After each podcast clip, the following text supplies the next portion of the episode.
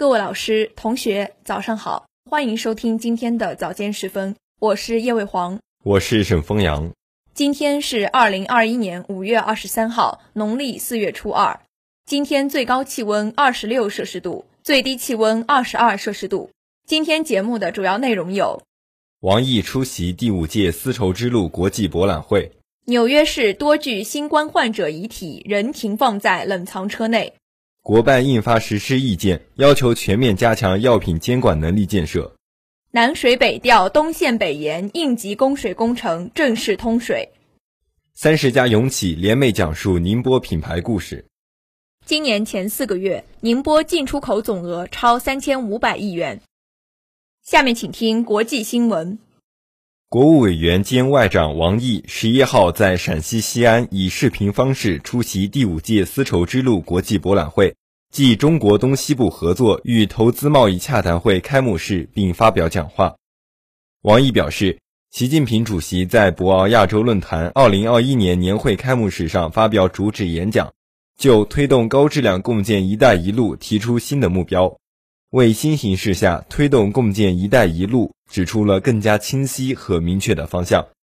当前，各国都面临抗疫情、稳经济、保民生的艰巨任务，更有必要携手努力，共克时艰，坚定不移深化“一带一路”合作，推动世界经济早日复苏增长。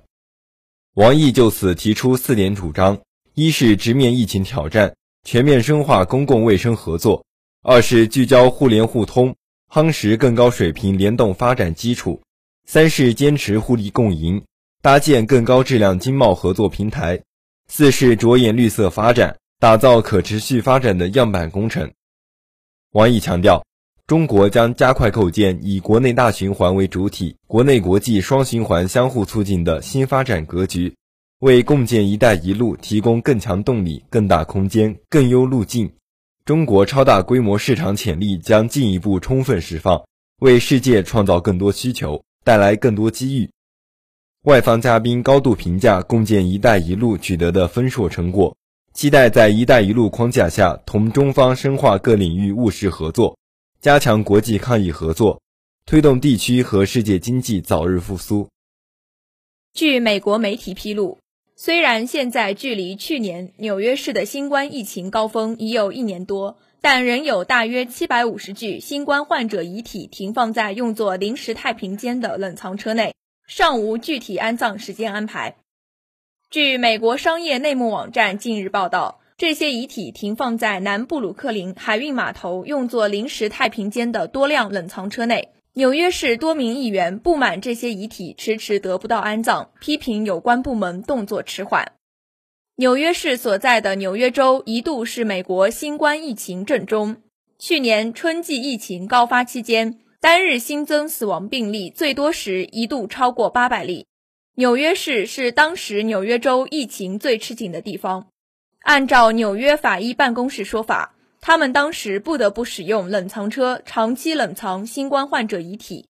其中多数遗体最终在哈特岛下葬。美国城市网站联合哥伦比亚大学调查报告稳定中心汇总过去十三个月来多名法医估计的数据，认为自去年四月以来，这些冷藏车每天存放的遗体数量在五百具至近八百具之间。这两家机构经分析估算。纽约市去年死于新冠的患者中，十分之一葬于哈特岛。下面请听国内新闻。国务院办公厅日前印发《关于全面加强药品监管能力建设的实施意见》，指出，药品安全事关人民群众身体健康和生命安全，要以习近平新时代中国特色社会主义思想为指导，全面贯彻党的十九大、十九届二中、三中、四中、五中全会精神。坚持人民至上、生命至上，落实四个最严要求，深化审评审批制度改革，持续推进监管创新，加强监管队伍建设，加快建立健全、科学、高效、权威的药品监管体系，坚决守住药品安全底线，进一步提升药品监管工作科学化、法治化、国际化、现代化水平，推动我国从制药大国向制药强国跨越。更好满足人民群众对药品安全的需求。实施意见明确六个方面、十八项重点工作。实施意见强调，要加强组织领导，完善治理机制，强化政策保障，优化人事管理，激励担当作为，全面加强药品监管能力建设，更好保护和促进人民群众身体健康。近日，位于山东省武城县的六五河节制峡开启。南水北调东线一期北延应急供水工程正式向河北、天津供水。此轮供水将持续至五月三十一号，计划调水四千多万立方米。据了解，此次供水是在保证南水北调东线一期工程用水户权益的前提下，利用工程富余能力向北供水，供水范围为天津市与河北省东部。北延应急供水工程可向经济供水。置换农业用地下水，缓解华北地区地下水超采状况；可向衡水湖、南运河、南大象、北大象等河湖湿地补水，改善生态环境。还将为天津市、河北沧州市的城市生活应急供水创造条件。南水北调东线于二零一三年十一月正式通水，工程从江苏扬州引长江水。利用京杭大运河以及与之平行的河道输水，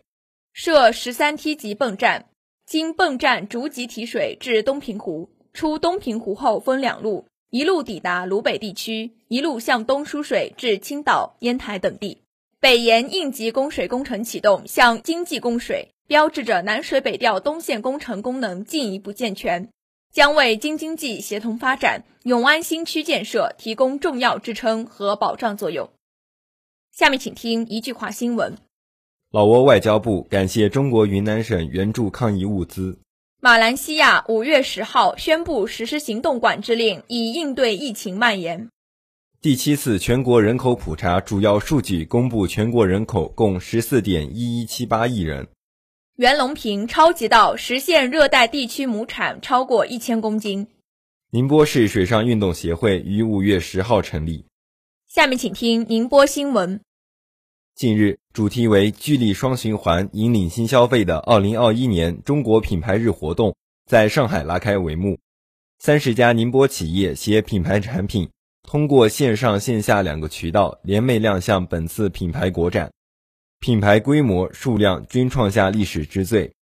横截面如盆口大小的海底电缆，薄如蝉翼的铜带，与智慧生活联动的智能家居。可依据面部信息识别身体健康状况的魔镜等新型产品，在精品永城、匠心永城、制造永城三大主题展区高调出镜，成为宁波本土制造业企业强劲复苏、本土品牌美誉度进一步提升的生动例证。市发改委相关负责人表示，作为制造业大市的宁波，拥有众多优秀的行业龙头企业和单项冠军企业。更是知名品牌的生产地之一。从第一届中国自主品牌博览会开始，每年宁波都会向中国品牌日输送一批能力、口碑皆优的品牌企业。这一方面鼓舞了企业的士气，另一方面也让更多目光聚焦到宁波这片优秀品牌创建热土上。作为外贸大市，宁波有韧性，更具活力。近日，宁波海关对外公布，今年前四个月。宁波市外贸继续保持向好势头，进出口总额达三千五百七十九点七亿元，与去年同期相比增长百分之三十七点七。其中，出口额两千二百五十二点五亿元，同比增长百分之三十六点四；进口额一千三百二十七点二亿元，同比增长百分之四十。从具体数据上看，民营企业继续发挥着主力军作用。据统计，一月至四月，全市民营企业进出口额两千五百零八亿元，同比增长百分之四十二点三，占同期全市进出口总额的百分之七十点一。宁波在深耕传统市场、开拓新兴市场方面取得了积极成效。今年以来，欧盟、美国和东盟为前三大贸易伙伴。一月至四月，宁波市对欧盟、美国和东盟分别进出口六百一十七点八亿元、五百九十八点七亿元和三百八十八点一亿元，分别同比增长百分之三十五点七、百分之五十一点九和百分之三十一点一，三者合计占同期我市外贸总值的百分之四十四点八。宁波海关相关负责人说，下阶段宁波海关会持续释放通关改革红利，优流程、减环节、减手续，尤其推行免到场查验、船边直提、抵港直装、互联网稽核查等监管方式，促进对外贸易更加便利快捷。这里是 FM 幺零零点五宁波大学广播台。以上是今天早间时分的全部内容。本次节目是由徐虎为您编辑，叶卫煌、沈丰阳为您播报的。感谢收听，欢迎您继续收听本台其他时段的节目。